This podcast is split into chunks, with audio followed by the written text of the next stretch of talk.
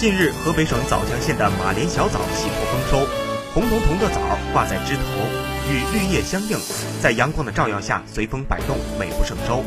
摘一枚放进嘴里，又脆又甜，让人回味无穷。枣农们忙着采摘、晾晒、储存红枣。近年来，枣强县不断拓展小枣精细加工链条，帮助农民与企业完善种植、生产加工、成品包装等各环节的管理，有效提升小枣品质。目前，枣强县已发展马莲小枣种植两千余亩，带动一千余名农民增。